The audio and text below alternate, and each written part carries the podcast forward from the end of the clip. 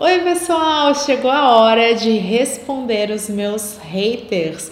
Vocês que vão lá no meu vídeo sobre estratégias que funcionam no Instagram e ficam morrendo de raiva quando eu falo que o Instagram não é para todo mundo, que aliás, nada é para todo mundo. E aí, será que eu mudei de opinião? Como é que a gente vai se posicionar a respeito disso? Então vamos descobrir? Vem comigo e se joga.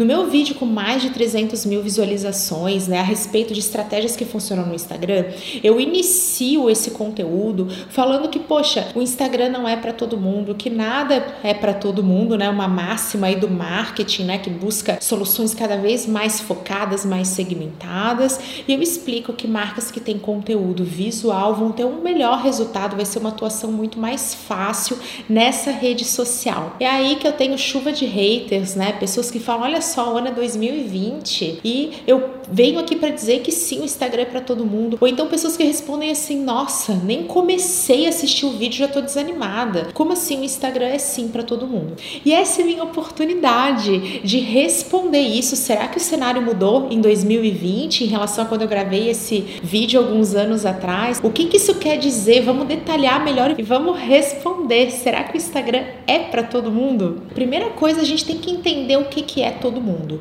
Em todo mundo nós vamos ter usuários comuns, pessoas que usam o Instagram para compartilhar seus momentos, stalkear outras pessoas, ficar de olho na vida alheia, se entreter, ver conteúdo diferente. A gente tem aí nós, né, que estamos ali usando o Instagram para nos deslocar da nossa realidade, ficar imersos num outro mundo, um universo paralelo durante um período de tempo. A gente vai ter também influenciadores que vão utilizar estratégias diferentes, onde elas vão focar em quê? Em aparecer mais, em ter mais polêmica, em ganhar seguidores, em ganhar espaço. Nós vamos ter as marcas. As marcas eram público-alvo desse meu vídeo, continuam sendo público-alvo desse vídeo aqui também, porque o que, que eu estou buscando mostrar? Estratégias que funcionam para empresas, para aquelas contas que precisam mostrar credibilidade, autoridade, construir relacionamentos e que não podem focar simplesmente em aparecer mais, em gerar polêmica porque isso não é estratégico para a maioria das empresas com a sua estratégia de comunicação também, e que elas precisam ter uma total visão de custo-benefício. Elas não vão investir num canal de comunicação se ele não tiver um retorno dentro de uma perspectiva de objetivos coerentes com marcas, né? Então, poxa, quer o quê? Divulgar seus produtos, se relacionar com seus clientes e gerar vendas. Então, ter resultado tem tudo a ver com conseguir vender através das redes sociais. É com isso em mente que eu começo a responder vocês a respeito de será que o Instagram é realmente uma rede completa e perfeita para todas as empresas. Gente, realmente o ano é 2020 e quando que eu imaginei que ia ter um monte de empresa de TI fazendo estratégia inclusive de mídia no Instagram com excelentes resultados.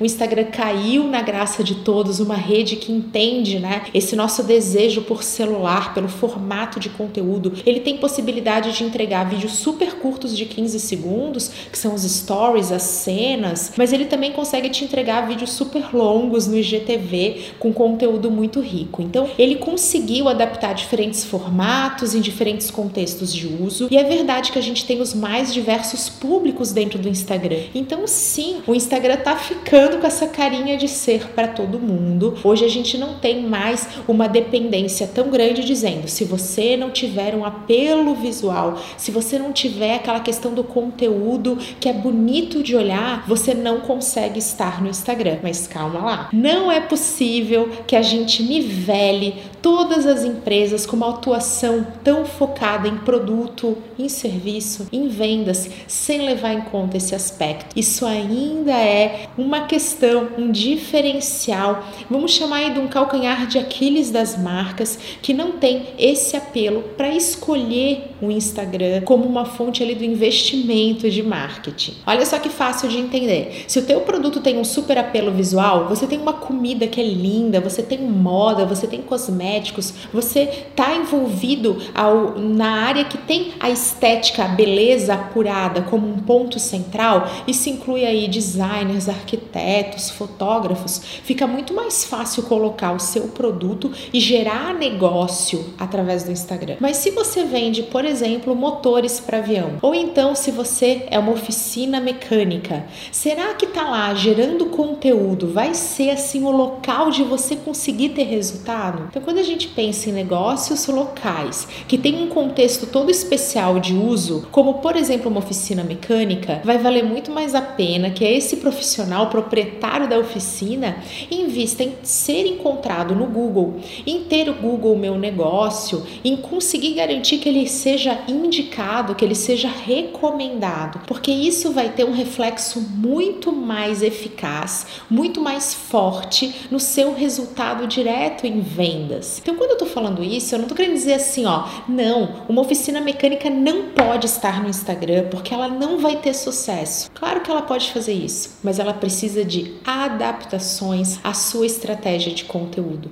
E ela tem que ter também alinhamento de expectativa. Se ela estiver somente no Instagram, gerando um super conteúdo diferenciado, tendo presença, conquistando os seguidores, pode ser que ela não possa ter tempo, ter braço, ter estrutura para conseguir fazer o restante, que vai gerar um impacto mais direto. Gente, isso é uma coisa super comum no dia a dia de marcas, de empresas. Se você estiver fazendo estratégias de marketing que não vão ter um retorno, pelo menos ali no médio prazo, tem uma perspectiva na geração de negócios, isso acaba se tornando uma estratégia inviável. Então é isso que a gente tem que ter em mente. Poxa, o Instagram pode ser para todo mundo se você adequar a sua estratégia de conteúdo e também a sua expectativa sobre o resultado direto em negócios e em vendas. Com isso em mente, fica claro que a gente precisa determinar o principal foco dos nossos esforços de marketing. Então, se eu preciso ser encontrado, eu tenho que garantir que eu esteja bem no Google. Se eu preciso ser recomendado, eu tenho que garantir que eu consigo trabalhar com marketing de indicação, recomendação dos meus atuais clientes, né?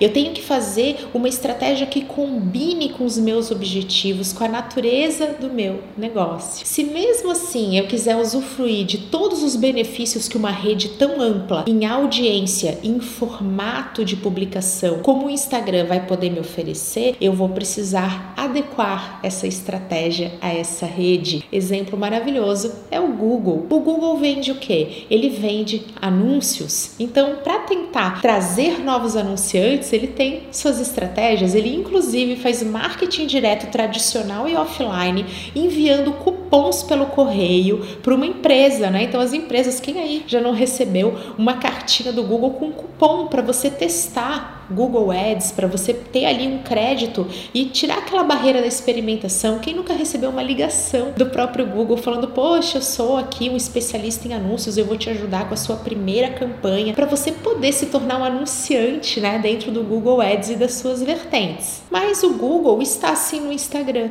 e lá ele traz uma outra perspectiva. O objetivo direto dele, o objetivo central do Google no Instagram não é a geração de negócios, ainda que esteja tudo bem se isso acontecer, mas as expectativas estão ali, ó, balizadas. Então, se você acompanhar aí comigo o Instagram do Google, você vai perceber que ele está muito mais focado nessas questões institucionais da marca como um todo, nas causas apoiadas, na experiência, né, de toda essa questão do propósito, da razão de existir da empresa Google. Então, você vai poder acompanhar um foco muito grande no colaborador, em quem já faz parte desse time, em novos talentos e até até na comunidade global, né? Falando de todos os esforços de uma empresa que não está ali para vender. Ele conseguiu fazer toda uma adaptação da estratégia de conteúdo para que isso faça sentido, né? Dentro de uma atuação um pouco mais descolada dessa geração de negócios direta. Só que, gente, estamos aqui falando de uma empresa, né, que é aí uma das maiores do mundo, que gera receitas e faturamento astronômico,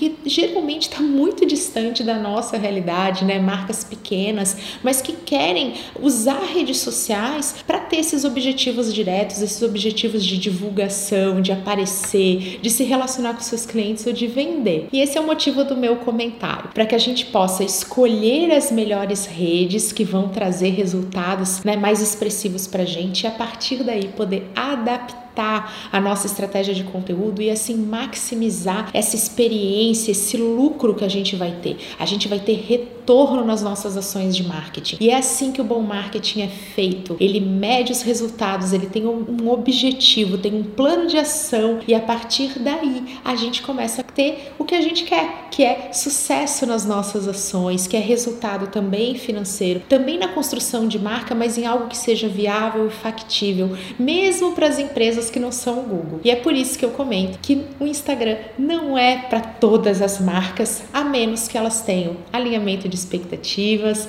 e também adaptação na sua estratégia de conteúdo. Um beijo, até a próxima!